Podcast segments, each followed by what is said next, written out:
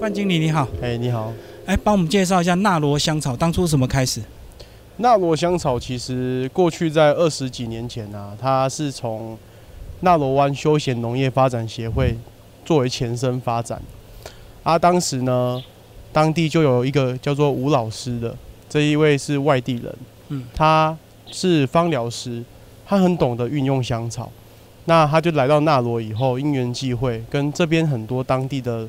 部落的农民，然后就了解认识以后，发觉种香草在纳罗非常的适合，然后所以借由这个纳罗湾休闲农业发展协会，所以当时就在纳罗这边开始，因为他有芳疗的那个那个地背景，所以说他很会运用香草，农民这些跟他们就一起配合的种的香草，当时香草种植最多的啊，就是在对面我们的五部落。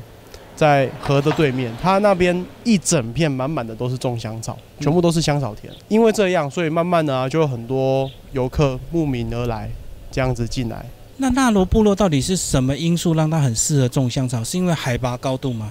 呃，种香草其实有几个条件，第一就是海拔其实最不是最主要，最主要的应该叫做日夜要温差大。它这个温日夜温差呢，是影响它的香气很重要的一部分。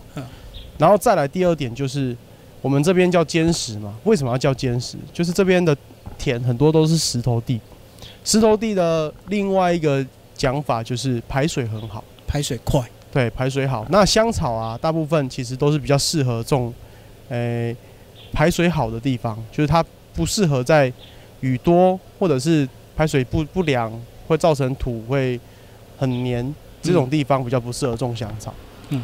然后在纳罗很适合。好，那当大家开始大量种植下去之后，它要怎么运用？是一定要出口啊？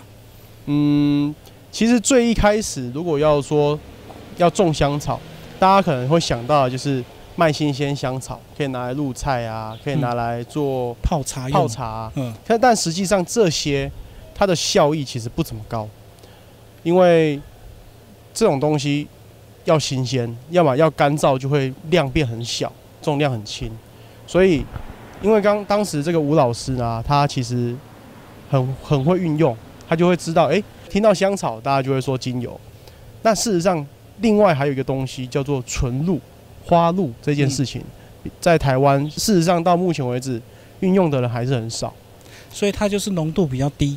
嗯，应该是这样讲。大家所听到的精油，它事实上是蒸馏出来啊的，诶，清油性的一个物质，嗯，叫做精油。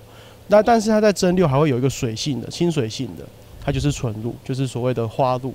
那花露这一块的运用啊，在台湾是比较少见的。吴老师呢，就利用他自己的知识，把纯露这一块在我们纳罗香草就会做的比较运用比较广。那后来你们陆续开发了多少香草类的产品？呃，有在生产的纯露的香草品相的话呢，差不多有四十种左右。但是这四十种不是每一种都在坚持种的，嗯，呃，差不多有二十几种是在坚持种，剩下因为可能是气候比较不不适合，比如说大家比较所了解、比较常听到的玉兰花，嗯，玉兰花它就必须要在南部、屏东、高雄这种呃很热的地方，还有茉莉花啊这些，嗯，会比较适合，所以说我们会跟全台湾到处的产销班啊去契作。去跟他们收他们那些比较特色的一些香草作物，这样子，然后集中到你们这边变成产品。是是是。所以纳罗香草现在是一个品牌吗？是，纳罗香草是一个品牌。现在如果用纯露的话，它比较适合拿来做化妆水。它其实这个东西现在已经慢慢去取代过去的那个化学所做出来的化妆水，因为它很天然。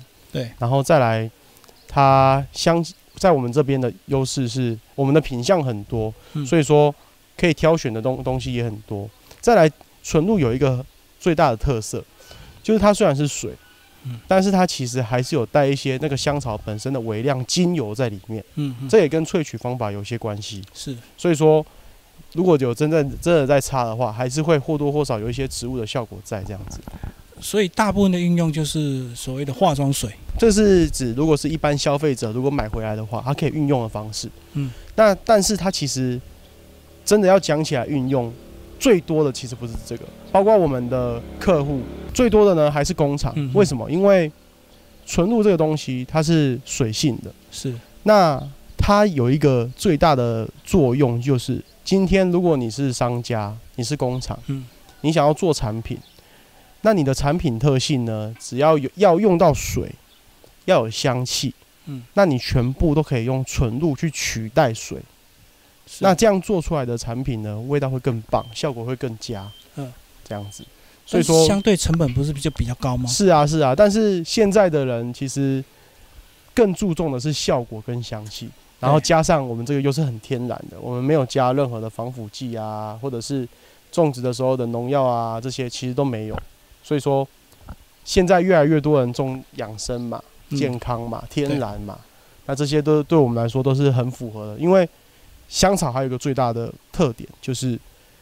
它不像一般的蔬菜水果需要撒大量的农药肥料，嗯因为香草本身部分，应该说大部分的香草，虫是反而是害怕的，哦，它的味道是因为它的味道其实虫本身就不喜欢，然后虫少了，那植物本身就不会受伤，植物不受伤，病害就会少，嗯嗯然后再加上我们自己会去，我们不是会做蒸馏吗？对蒸馏事实上蒸馏完的那些废料，我们还会再拿回来运用，再自己做成肥料。嗯所以说，这样下这样下来，其实一直一个一个循环，然后又是很天然的。是的，是的。好，那我知道坚持香是观光的大香，那你们纳罗香草这个品牌有没有结合观光？有这个是刚刚好是在最近从去年开始转型。过去我们因为我们这个产业都是老一辈、上一辈的人在做的，那他们都是农民。过去有一个很好笑的，就是有游客进来，然后问说：“哎、请问一下，你们的香草田可不可以参观？”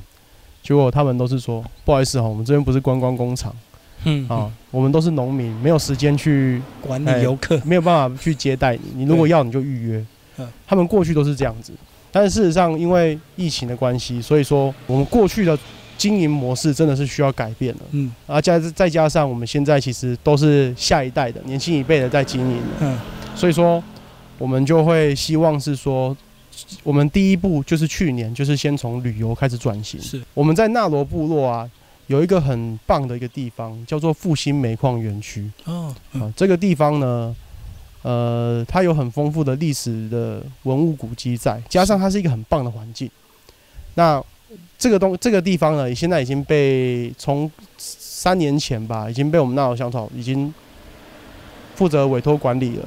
嗯然后我们现在就是会在那边啊，会办各种的旅游的活动，哦，从他们可能可以在做做一些香草田间的一些呃，去摸摸香草啊，看看香草啊，种种香草，嗯甚至是怎么香草要怎么呃怎么扦插，怎么施肥，怎么管理，哦，就在那个园区里面是去进行一些报名，对会带到做一些体验或活动体验或 DIY。而且我们这边有一个最大的特色就是香草嘛，我们又是做成精油跟纯露。是所以说它有一个特色，就是它可以它的 DIY 它的体验可以来做保养品。哦，这个地这个东西应该对一般消费者而言是比较陌生的，除非有做自己的化妆水嘛，是诶、做自己的化妆品哎、保养品。嗯，对对，那自己味道就是香草一种吗？还是很多种？可以很多种，我们嗯这边都可以做，都可以帮忙，就是让他们很了解说，到底你今天用的这个保养品，它里面到底加了什么，嗯，那做出来会有什么效果？为什么会有这些效果？这样子。好，那有没有下一步的计划，或者是等我们这个呃之后的旅游复苏，你们有什么一个新的计划？因为疫情的关系，真的是改变的蛮大的。过去比较我们比较偏向是走 B to B 的，嗯，好用这种经营模式，因为对工厂会是我们最大的那个客户。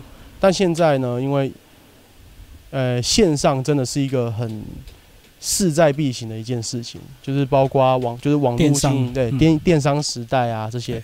所以说明年开始，应该说我们现在已经在准备了，就是我们是想要朝向一些线上体验的课程为主，会比较偏向第一个是像我们有一个最新的是香那个毛线永生花，嗯。这个东西可能现在比较少见，就是它可以做出一个真的很像很像各种香草的，因为我们这边真的有种这些香草嘛，所以说呃，我们可以拿着这些香草，然后织成这些香草，哦，用毛线来，哎，啊，做成做成这些香草以后啊，嗯。再搭配我们的精油，让客客人一起带回去以后，直接滴。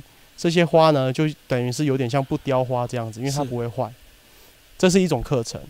然后再加上我们本身做，可以做一些 DIY 材料包，让客人带回去以后，自己再用线上的方式做保养品。哦，就是买材料回去看线上影片，对对对对对对对，就是用这种课程的方式。然后再来就是，因为疫情一定会恢复，现尤其是现在已经开始慢慢有一点好一点的迹象了。我们从明年开始呢，是要转做一些食农教育嗯，为主，因为因为我们刚刚有提到那个复兴煤矿园区，对，复兴煤矿园区它其实有一个最大的愿景，就是我们希望可以把那边打造成一个环境教育场所。嗯，为此我们要去做一些讲师的认证啊。明年呢，我们会从第一步是从石农教育开始，是，好，就是会我们有已经规划好一个区域，那个区域呢可以做一些，包含从田间种植开始，然后一直到户外的厨房。嗯，餐桌的布置等等的，在明年我们都一起办，然后这就可以让亲子一起来玩，然后让他们边玩边学，到底食物的一开始的过程是怎么样，这样子。所以香草一定会入菜，就对。香草一定会，这是我们的特色，嗯我们有很厉害的厨师。是好，谢谢。